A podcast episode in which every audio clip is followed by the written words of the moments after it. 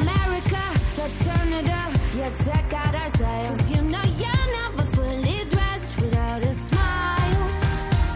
Ha llegado la hora feliz, el espacio para los más pequeños de la casa. You're never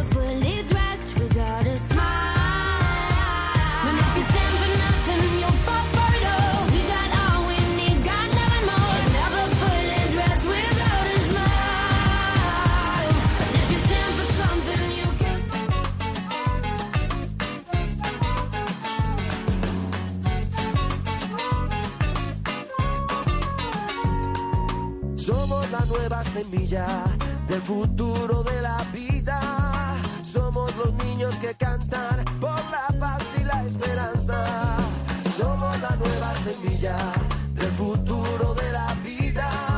Somos los niños que cantan por la paz y la esperanza. Muy buenas tardes a todos. Os saluda Inmaculada Ballesteros.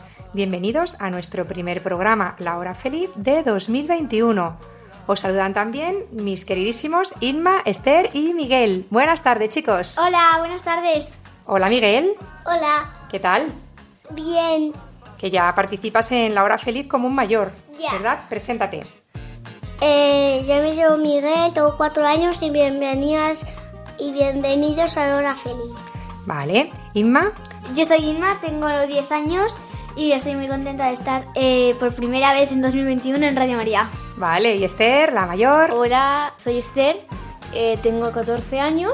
Muy bien. ¿Contenta Sí, muy contenta, la verdad. de empezar un nuevo año? Y Sí. además aquí en La Hora Feliz. Y además con Navidad y Año Nuevo. Claro. Que nace el niño Jesús. Y contento también porque acaban de pasar los Reyes por casa. Y nevando. hace- Hace, casi una semana. Claro, tenéis los juguetes casi a estrenar. Y encima nieva. Ah, bueno, y encima ha nevado en Madrid y en sí. muchas Mazo, ciudades de. España. Qué bonito, qué paisajes más bonitos. Sí, este día vimos cuatro, cuatro autobuses parados. Bueno, Los yo- autobuses yo parados, Se habían... atascados. Sí, exacto. Claro, Eh, oye, pues- Había como mucha nieve y no... Claro, y ahí se quedaron. Estaban, estaban frenando. Estaban frenando para intentar salir. Claro. Y os tenéis que quedar con esa fotografía ya para siempre porque no sabemos cuándo volverá a ocurrir. ¿Vale? Ya diréis, cuando era pequeña o pequeño, Miguel, cayó una nevada en Madrid que no ha vuelto a caer ya en no sé cuántos años. No sabemos cuándo volverá a pasar esto. A lo mejor sí que pasa. A lo mejor sí, a lo mejor vuelve a pasar. Pero lo que vamos, lo que hemos Hoy visto- se ha caído. vimos Hoy el se ha, sábado, hoy se ha caído tres ramas de un Y árbol. se cayeron ramas de árbol. Vale, muy bien. Nosotros, los mayores, aprendemos mucho de vosotros, los pequeños, porque mm, siempre estáis contentos, siempre estáis alegres. Estuvisteis alegres con la nieve, con los reyes. Transmitís una frescura, una naturalidad, una Alegría. una alegría, una sencillez que tenemos muchas veces que recurrir a ella los mayores para, para recuperarla. Y además vosotros, los niños, mm, sois la muestra de lo que Dios ha hecho para hacerse hombre. ¿Qué ha elegido Dios para hacerse niño? Que lo acabamos de celebrar ahora en Navidad. Perdón, para hacerse hombre. ¿Qué ha elegido? ¿Cómo, cómo se ha querido manifestar? Como niño, ¿no?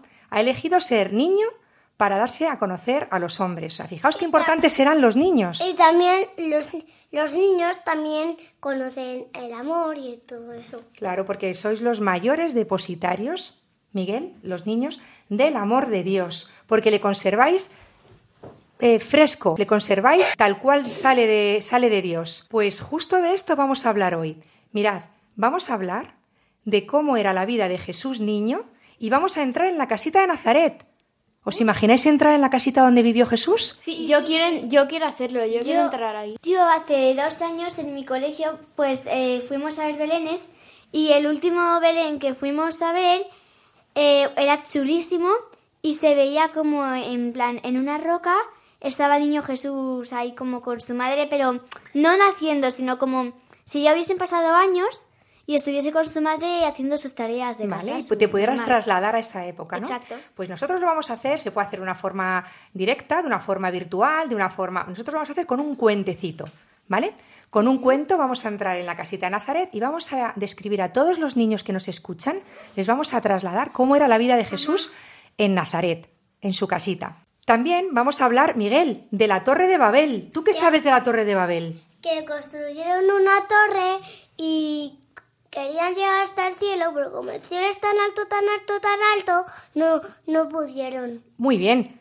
Y necesitaban a muchos hombres. Claro, muchos hombres después de en tiempos de Noé se unieron para llegar hasta el cielo, para construir una torre que llegara hasta el cielo. Querían ser como Dios. ¿Y tú crees que se puede ser como Dios? No podemos llegar a ser como Dios. Se estaban equivocando. Y Dios tenía que sacarles de esa equivocación. Y entonces se empezaron a confundir, porque mirad, cuando nosotros vamos contra Dios o queremos ser más que Él, al final nos confundimos, nos perdemos, nos liamos. Pues eso vamos a ver hoy también en una de nuestras secciones, ¿vale? Y hablaremos también del bautismo, recién celebrado el bautismo del Señor, ¿eh? que ha lavado todos nuestros pecados, además justo el fin de semana que nevó, que todo se lavó, todo se blanqueó, ¿vale? Sí, sí, ni hecha posta. Ni hecho aposta. Pues vamos a hablar de la fuerza que tiene el sacramento del bautismo. Para que nos dé tiempo a todo, comenzamos ya.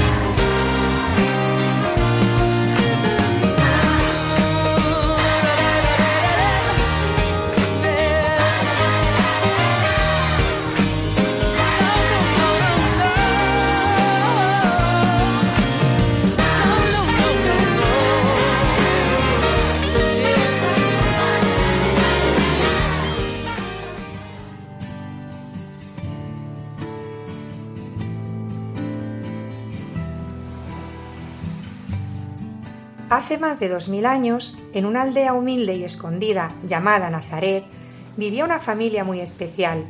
El papá se llamaba José, la mamá se llamaba María y el niño se llamaba Jesús.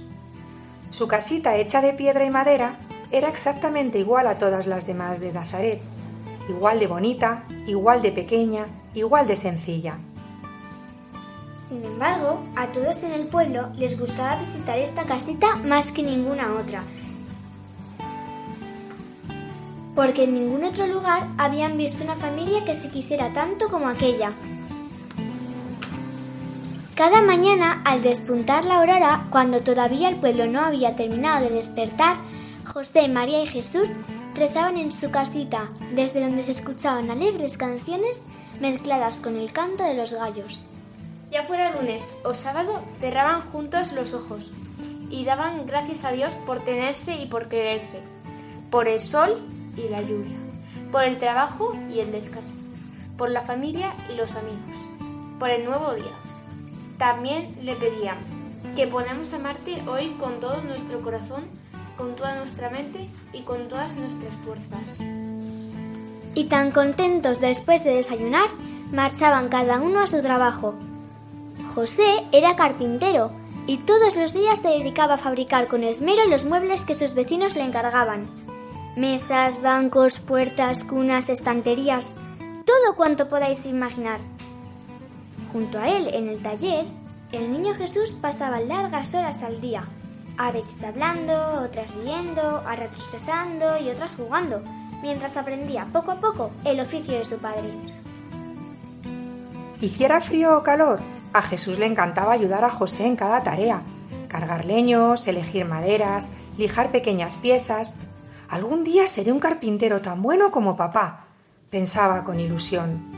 Cuando no ayudaba en el taller, Jesús acompañaba a su mamá en todos sus quehaceres.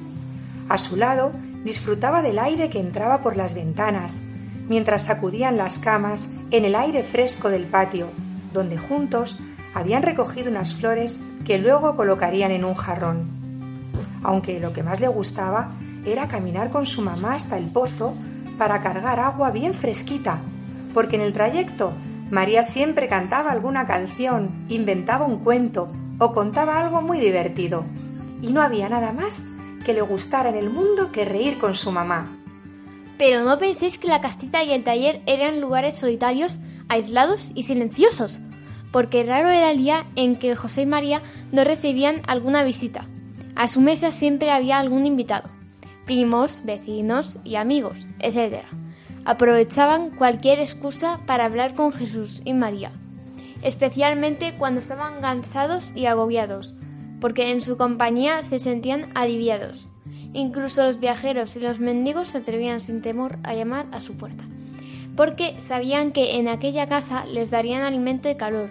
¿Cuánta gente cabía en aquella casa tan pequeña?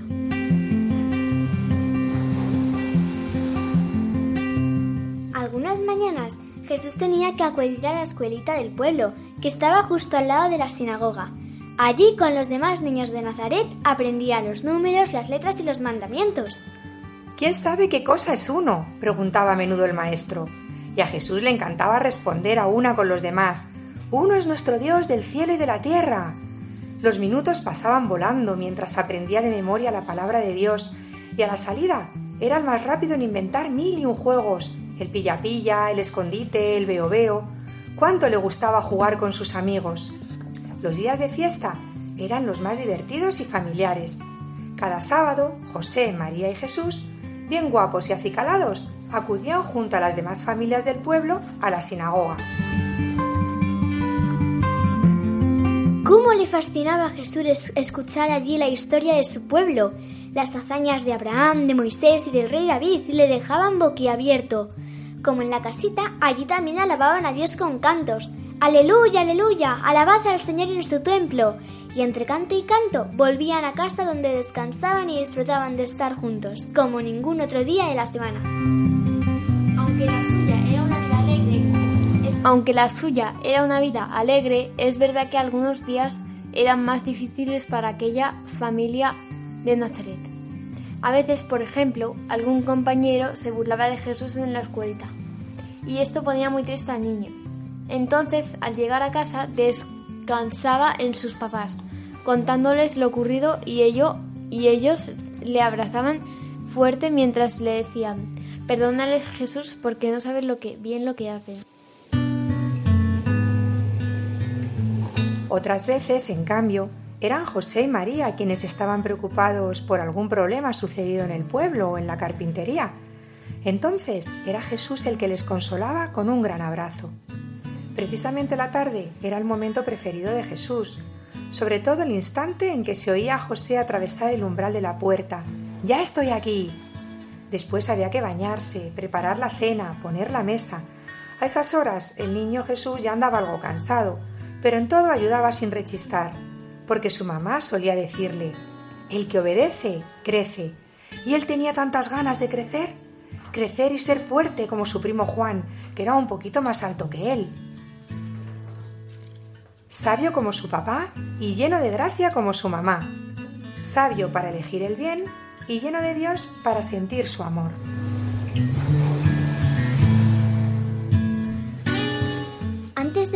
Nunca se olvidaban de dar gracias por la comida y de pedir por todos los pobres que llevaban en su corazón, para que también ellos tuvieran el pan de cada día. Durante la cena, cada uno contaba lo más bonito del día, lo que más le había gustado. Jesús preguntaba todas las dudas que le habían surgido, todas las cosas que no entendía bien, y sus papás le explicaban con cariño. Sí, Jesús, Dios cuida siempre de nosotros, como de los lirios del campo y las aves del cielo, de ninguno se olvida. También María y José se escuchaban, se pedían consejo, se ayudaban, mientras Jesús miraba muy contento. Le hacía sentir tan contento verlos así. Al terminar el día, José y María volvían a rezar con Jesús y cantaban, Amarás a tu prójimo como a ti mismo, haz esto y serás feliz.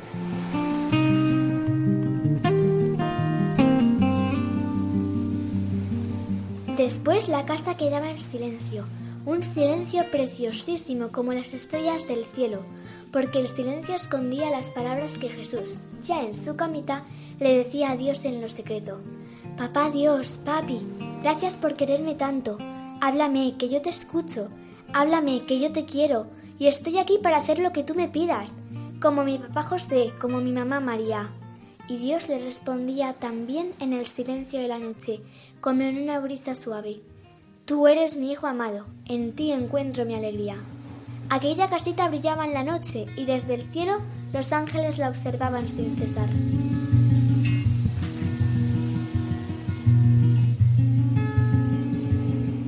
En esta casita Dios encontraba también su descanso, su consuelo y su alegría. Ahora entenderéis por qué todas las familias del lugar querían quererse con el mismo amor de aquella familia. ¿Vosotros también queréis que vuestra familia sea como la de Jesús? Pues escuchad un secreto. Si vosotros os parecéis más a Jesús, vuestro papá se parecerá más a José y vuestra mamá se parecerá más a María. Porque, un momento, ¿acaso ahora mismo nos parecéis un poquito más a esta familia?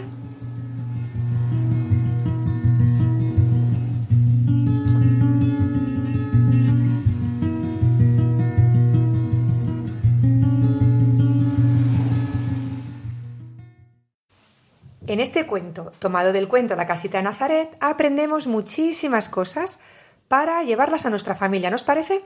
Sí, yo de hecho eh, he aprendido que se consultaban sus cosas, porque hay veces que, yo qué sé, hay cosas que dices, venga, paso de decírselas, no vaya a ser que... Pero ellos se consultaban todo lo que necesitasen. Claro, lo que les había pasado durante el día.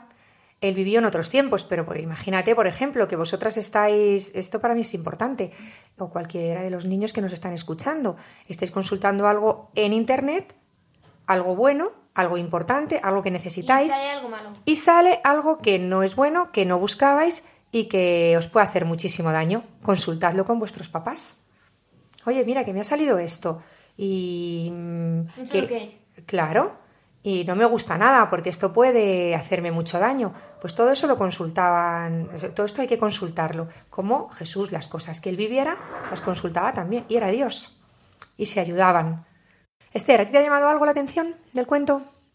Sí, me ha llamado atención, la atención lo de mm, lo de que se burlaban, porque yo lo he pasado, yo he pasado por eso. Sé lo que se siente porque es una rabia, en plan, es como que quieren fastidiarte por fastidiarte. O sea, tú has vivido que se, se han burlado de ti, en el cole, por ejemplo, ¿no? Vale, y se pasa mal, se pasa fatal. Que además vamos a hablar de eso luego cuando hablemos de la Torre de Babel. ¿eh? Pero, ¿a ti qué es lo que te ha ayudado? Porque muchos niños que Pues nos Dios escuchan me a lo mejor han ayudado- vivido lo mismo. Pues me ha ayudado Dios porque mm, porque me ha ayudado en todo y eso. Me ayudado con los estudios porque también se burlaban de los estudios. Claro, pues por porque ejemplo, como no me sé las tablas de multiplicar, Vale, bueno, porque me te las sé, costaba. pero me las sé, pero me costaba mucho. Ajá, Pues todas las cosas que pasan ahora, además tú tienes 14 años, en la adolescencia hay muchos frentes y es importante, Esther, lo que hemos hablado en- anteriormente en el cuento, que es que se cuenten las cosas a los papás, que ya los padres también tenemos, tenemos en quién fijarnos para ayudar a nuestros hijos. Porque ¿qué le dice María a Jesús? Cuando Jesús dice, o le, consul- le decía a María, se burlan de mí, porque yo supongo que de Jesús se burlaría pues porque Eh, rezaba. pues en- dicen, perdónale Señor porque no saben lo que hacen. No saben bien lo que hacen. Eso, no saben bien lo que hacen. Lo que María hacía eh, era ayudar a Jesús desde el amor, no desde el rencor. No incitaba en él en la venganza ni el rencor, porque además eso no ayuda. Eso no ayuda. Si tú imagínate que cuando venías a casa contando lo que estabas sufriendo en el cole, nosotros te dijéramos, pues tú mañana tienes que devolver a todos los que te han hecho esto, eso y más. Eh, eso. pas- Imagínate. Un, Dime, Inma. un día. Un día eh, mi hermano vino pues con... eh, dice, me he peleado hoy con mi este y encima me ha dado una patada. Y mi hermano, mi otro hermano mayor, pues que es así muy... como de devolver las cosas, pero lo hace como en broma, ¿sabes? Pero, Bueno, le dijo a mi hermano de tres años que tenía. Claro, no entendía lo que era exactamente bien, si estaba bien el rencor o no. Le dijo, pues mañana tú vas y le pegas. Sí, y vino al día siguiente con una arañazo en la cara que se la queda marca para toda la vida. Mal consejo es ese, ¿verdad? Hombre. No se puede, claro, a nosotros nos da mucha rabia y decimos, venga, pues si te ha pegado tú tienes que pegar más fuerte o tienes que devolverle. Pero eso no ayuda a nada porque Yo además... eso no lo hago. Claro, claro. Muy bien, pues esto es lo que... Ni en el bullying, ni en el pegar.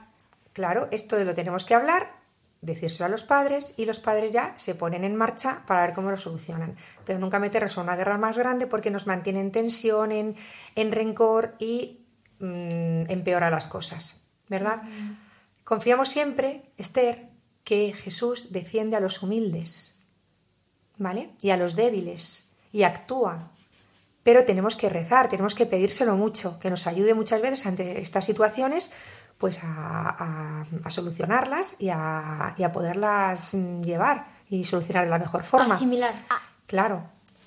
A lo que has dicho de él, eh, de que él se muestra... No, has dicho él se... Bueno, no sé, algo de los humildes. He oído una frase que es algo como... Él se muestra a los humildes y a los limpios de corazón. y- Sí, que, la- que además la vamos a cantar luego. Ah, es eso, de la canción era. Sí, pero vamos a pararnos también en una cosa que hacían muy, en una cosa muy importante que hacía la familia Nazaret, que era rezar juntos. Ellos rezaban juntos. Fijaos que Jesús era Dios, era el hijo de, era Dios hecho hombre. Sin embargo, nos quería enseñar a nosotros a rezar. Por eso es muy importante que recemos y que recemos juntos, que recemos en familia. Mirad, la familia que reza unida permanece unida. Porque cuando tú sabes los sufrimientos de los demás, de los que están a tu lado, te unes a esos sufrimientos y pides a Dios también por ellos. O sea, imaginaros que un día ha habido una tensión muy grande en casa, nos hemos mm, enfadado, hemos discutido y acabamos el día así, hasta el día siguiente. Pues bueno, tú puedes pensar, pues mi madre no me quiere porque me ha regañado mucho, porque me ha, me ha corregido de muy malas maneras, porque muchas veces no hacemos todo bien los padres. Y si, si no rezamos juntos, pues queda, queda esto hasta el día siguiente ahí acumulado. Pero si nos unimos antes de dormir para rezar y le pedimos a Dios, ponemos delante de todos lo que desea nuestro corazón, a lo mejor descubrimos cosas que no sabemos. Y a lo mejor tú descubres que tus padres lo que piden a Dios es que, eh, que sus hijos sean felices. Queremos que seáis felices, aunque nos equivoquemos a veces, ¿no? Un día, como ha dicho Esther, estábamos en la cuarentena, ¿no? Y rezábamos el rosario por las noches. Solíamos hacerlo después de cenar por ahí, ¿no? Bueno, pues un día acabé de cenar enfadada porque me obligaron a quitar la mesa cuando yo la había puesto y se supone que uno la pone uno y otro lo quita, da igual. Me obligaron a quitar la mesa. Entonces acabé cabreada con mi madre. Y después de rezar el rosario, pues como que ya todo se fue como más tranquilizando y acabé bien. En paz. Exacto. Bueno, aceptando que aunque hubieras salido perdiendo ese día porque habías puesto y habías quitado la mesa, pues que tampoco pasa nada, porque un día hagamos un poquito más de la cuenta, ¿no?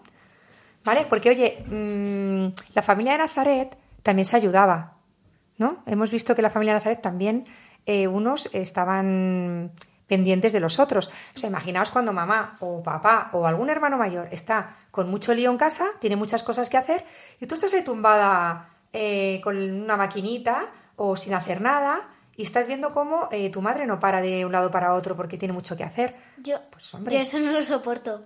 Claro, eso es, mm, es un poco De hecho, duro, ¿no? o sea, hasta a veces en una clase que me tocaba a mí presentar una cosa, acabé de presentar y mi hermana estaba desesperada porque tenía un examen.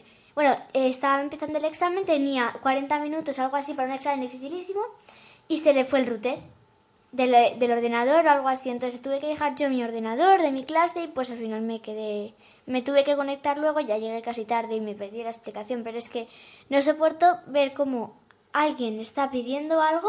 De hecho, estaba casi llorando mi hermana porque no podía hacer el examen, viendo cómo alguien pide algo y yo tan pancha sin ni siquiera reaccionar. Claro, y además me estoy acordando yo ahora, y Esther, cuando las mayores eh, se integró en, en el plan de educación el trabajo cooperativo, que decían, jo, es que claro, muchos no hacen nada. Vamos, tenemos que hacer eh, un trabajo cuatro, pero hay uno que no hace nada. Y digo, "Ah, amiga mía, ¿y qué pasa en casa cuando, cuando mamá o papá estamos haciendo nosotros todo y, y uno de vosotros no hace nada? Pues que, que al final, claro, nos enfada, ¿no?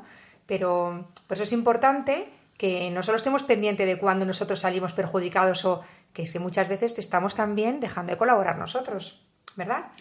Sí. Muy bien, pues esto ayuda en una familia a mirar, a mirarnos en el otro, ¿no? A, ver- a ponernos en el lugar del otro. Que una familia no va, eh, no va por libre, no vamos por libre en la familia, vamos a una todos.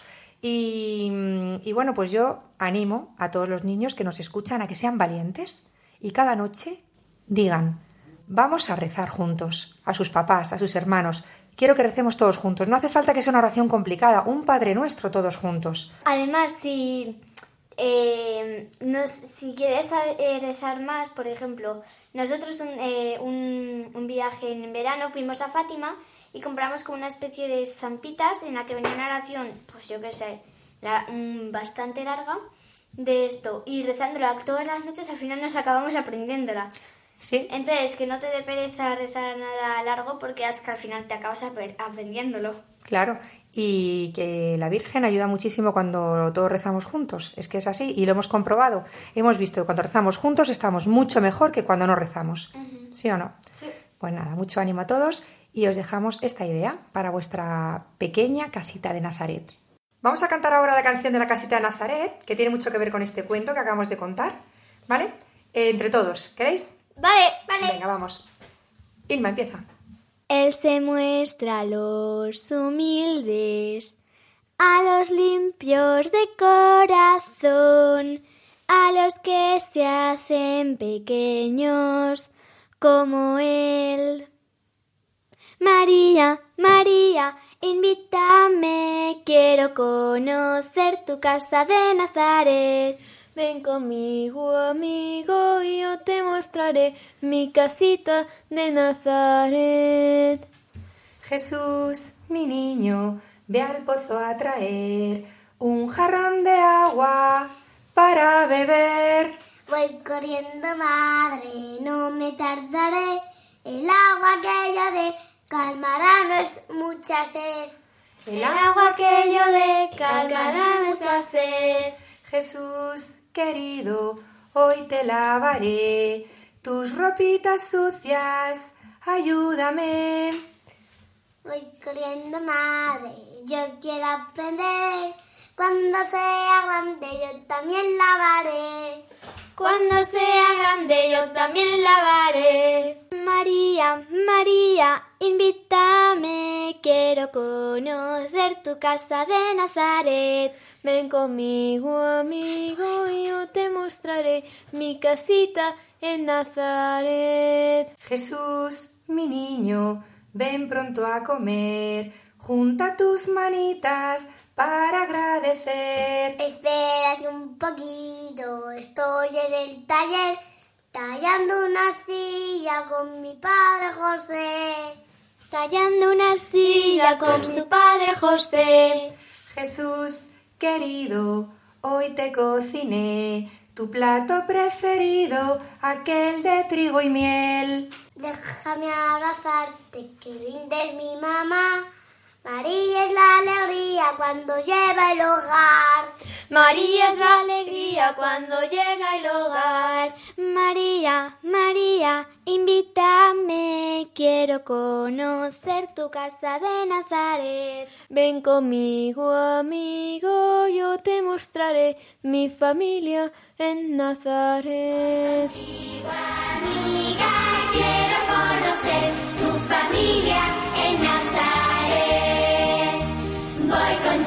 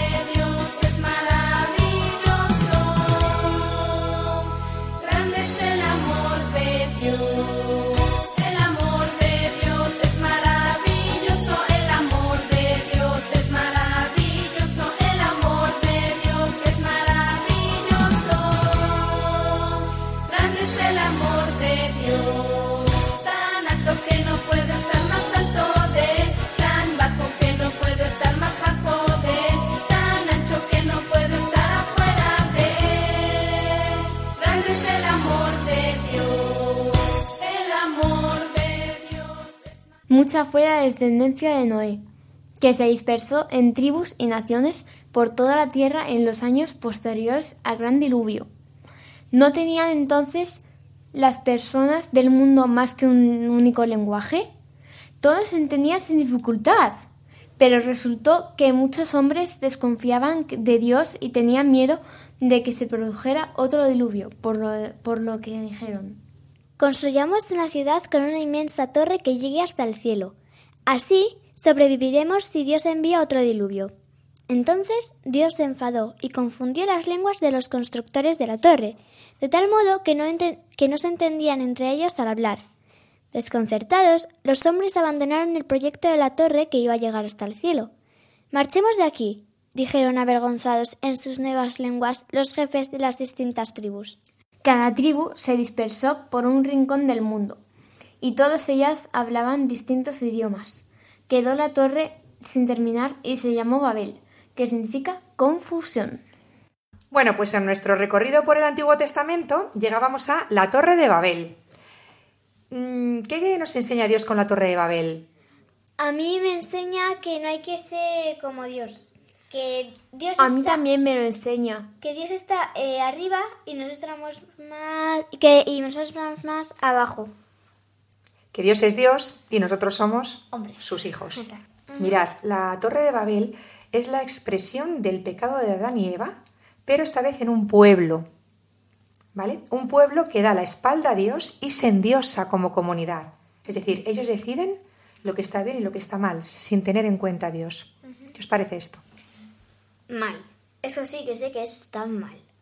¿Cuándo puede estar pasando esto en la vida de los niños? Pues en el cole cuando alguien se burla de alguien. A mí me ha pasado eso, en plan, quiero decir que yo he pasado ya por eso. O sea, en el cole cuando un grupo se cree más fuerte, aprovecha su posición de poder y humilla a otros o se burla de otros, porque eso está ocurriendo, ¿no? Sí, sí, sí, es lo sí. que llamamos bullying. Se pasa Pues- fatal. Fatal. ¿vale? Se pasa fatal, ¿a que sí? Si nos ponemos en el lugar del que lo está, este, en tu caso Esther, tú dices que tú lo has, tú lo has vivido, ¿no? Sí. Bueno, pues me acuerdo que nosotros... Y me re- arrepiento. No, pero tú eres la que ha sufrido el desprecio, no la que, lo ha, no la que ha hecho el Ya, desprecio. en plan. Lo que quiero decir es que no, no me ha gustado nada lo que me han que, hecho. claro que se pasa muy mal, ¿no? Vale, pero que muchas veces nosotros lo podemos estar haciendo también, ¿vale? Que nosotros en cualquier em, posición de poder que pensamos que somos superiores a alguien, podemos estar haciendo daño. Esto tenemos que a es- revisarlo en nuestra es- vida. Yo nunca devuelvo el mal. Bueno, pues muy bien.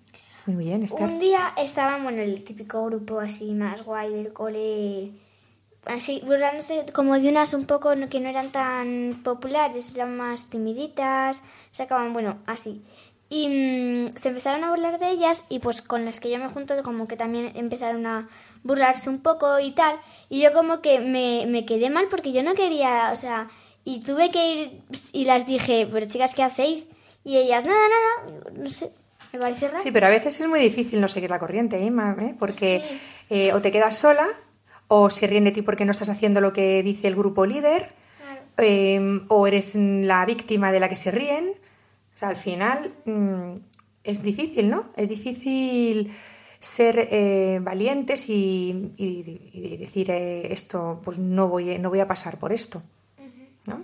Y en casa aprovechamos nuestra posición a lo mejor de hermano mayor o de pequeño, porque pensamos que somos más favorecidos o porque No somos más débiles y nos consienten más cosas, o más inteligentes y estamos haciendo daño a nuestros propios hermanos. ¿Esto puede pasar? Eh, sí, el otro día, bueno, mi hermano, que era el más chiquitillo, y eso, pues empezó a decir, no sé qué, yo soy muy listo y tal.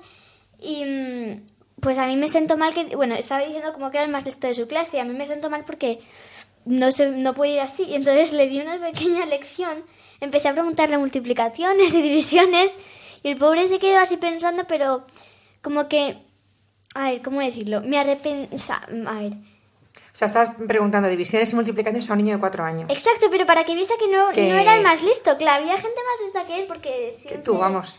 No, no, hombre, no, yo, yo no. Bueno, sí, yo soy más lista que él, pero. eh, como que para que para que no se crea el mejor. Para que no y eso. Bien, pues en medio de todo esto que estáis contando, Dios acontece. Y como nos quiere mucho, nos ayuda para que no caigamos en la trampa y el engaño del endiosamiento, que a veces, mu- muchas veces nos confunde. Y esto lo deberíamos pedir, chicas. Deberíamos pedir en nuestra oración. Si de alguna mm, propuesta nues- nuestra, en, en gru- en grupo o individual, sale algo que pueda hacer daño a alguien, no me dejes llevarla a cabo. Jesús, no me dejes. Que me, o sea, im- impídelo, pero claro, es que entonces nos quitaría la libertad, porque como somos libres, podemos optar por el bien o el mal, ¿vale? Bueno, en verdad no te quita la libertad del todo. Ya, pero es pedirle a Dios, jo, hazme ver antes de que llegue el daño a otro, Pero- hazme ver, em, muéstramelo. En tu libertad tú se lo pides. Claro, en tu libertad le pides que te ayude. Sigas siendo libre, porque pues podrías no haber el Claro, hecho. claro, o podías no, no, no quererlo, no desear ese bien. Muy bien, ¿y cómo nos ayuda Dios, chicas? Pues mira, Dios nos ayuda con un Pentecostés. Dios nos ayuda con un Pentecostés que es justo lo contrario de la Torre de Babel. ¿Qué ocurre en Pentecostés? Que viene el Espíritu Santo y con él muchos dones, entre ellos el del entendimiento, y hace que nos podamos comprender unos y otros en un mismo lenguaje, cuando el lenguaje que hablamos es el lenguaje universal, que es el del amor, el lenguaje que todo el mundo entiende y el que todo el mundo desea en lo más profundo de su corazón. Todos queremos sentirnos amados. Entonces, a veces tenemos una persona muy cerca que habla tu mismo idioma y a lo mejor no te entiendes, porque no le amas. Eso es justo lo que te estaba diciendo de mi hermano, de mis hermanos. Claro, claro. Estaba, ah, estaba hablando español, pero el lenguaje este nuevo, nuevo, y no lo entendíamos, no, no, o sea, no, éramos capaces de entenderlo. Claro, y puedes estar con un chino en el trabajo y a lo mejor te entiendes porque... Por los eh, gestos. Claro, porque lo que sale caras. de ti hacia él pues es, es, mm, amabilidad, es pues eso, el amor a los demás. Por eso vamos a, a pedir a Jesús hoy que el Espíritu Santo, que además acabamos de celebrar ahora el bautismo del Señor, Él ha dejado su Espíritu Santo en, esa, en las aguas para que nosotros lo recibamos en nuestro bautismo, nos ayude, nos dé el don del entendimiento, ¿vale? Y nos ayude a, a amarnos y a entendernos unos y otros en este lenguaje, el lenguaje del amor.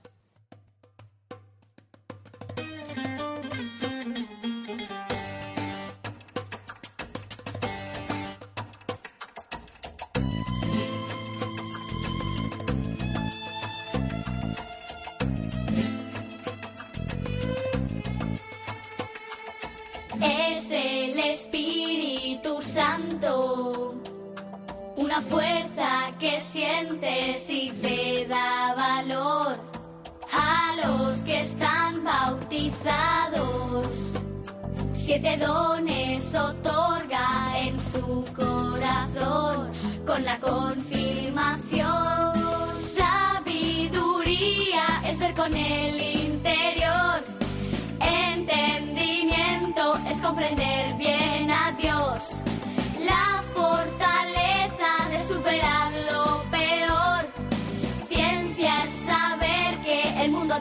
Lo creó. Consejo para elegir y la piedad para amar. Temor de Dios para saberle respetar.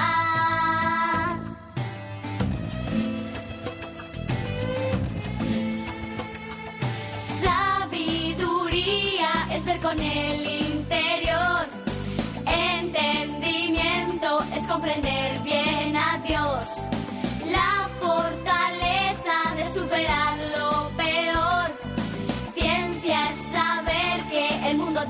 lo creó. Consejo para elegir y la piedad para amar. Temor de Dios para saberle respetar.